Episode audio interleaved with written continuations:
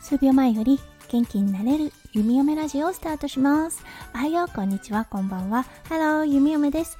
このラジオはオーストラリア在住19年の弓嫁が日々のハッピーや発見を声に乗せてお届けふわっとトークラジオです。今日は10月27日木曜日ですね。はい今日オーストラリアはとっても良いお天気になっています。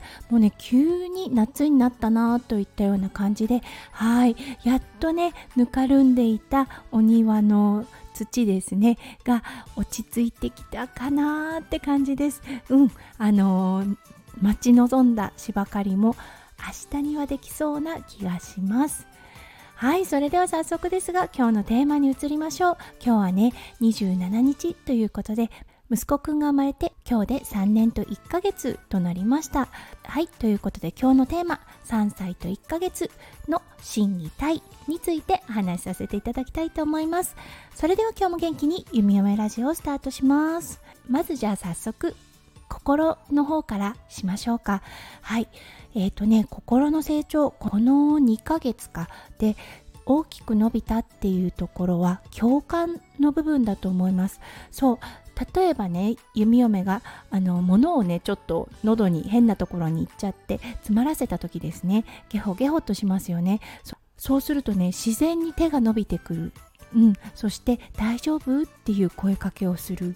自分も苦しかった経験に基づいてはい。何か咳をしている時は苦しい時だ。咳をすると吐くこともある。ということで伸ばす手なんですよね。そうこの2ヶ月でねあのいろんな感情を共有しているなというような機会がね多いなと思いました。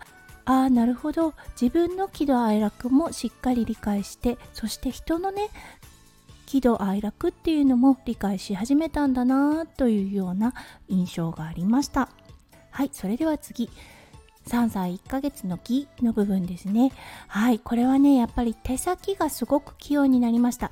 日本でね輪ゴムのパターンボードっていうのを買ってきたんですね。あのご存知の方はご存知だと思いますがそう輪ゴムを伸ばして絵を作ってみたり形を作ってみたりとするようなおもちゃなんですけれども、うん、最初は全くできなかったんですよね。特に左の手がよく動いてなかったんですがはいこのおもちゃを使い始めて、まあ、1ヶ月ぐらいになるのかな。そうすごくねあの両方の手を器用に使い始めることができました。はいそしてねあの先日買ったレゴですね。はいこれもやっぱりねあの感触を起こすことは起こすんです。思い通りに形がはまらなかった時とか。だけどあの通常だと1人でね黙々と何かの形を作って遊んでいるということが多いです、はい、そしてねあと見立て遊びっていうのもし始めたかなって思います。レゴ等でね何かの形を作ってそれで遊ぶ。それをうさぎに見立てたり鳥に見立てたりして遊ぶというようなねあの行動が増えたと思います。はいそれでは次はタイ。そうタイの部分。これはねもう本当に体力ですね。もう有り余る体力があるんだなと思います、うん、体調が悪い時以外はね全くお昼寝というのもしないんですが朝からハードスポーツ、まあ、トランポリンをしたりそしてね午後はお散歩をしてもまだまだ元気といったような感じでねはい体力の部分がものすごくついたなと思います。そしてね腕の力がすごくついたと思うんですね。自分をねこう懸垂のように持ち上げてみるとかねあとはぶら下がるということがすごくね面白いみたいでよくやってますね。あとはママの腕にねこうブラーンとしてみるとかね。うん。足もそうですけれども今はやっぱり腕の発達が自分の中でハマっているようです。はい。ということで今日は3歳1ヶ月の心技体についてお話をさせていただきました。うん、弓嫁にとってはね、この振り返りの配信ってとっても大事だなって思うんです。そうじゃないとね、スルーッと通り過ぎてしまうんですよね、やっぱり。そう、毎日見ていることだし、なかなかね、気がつけない。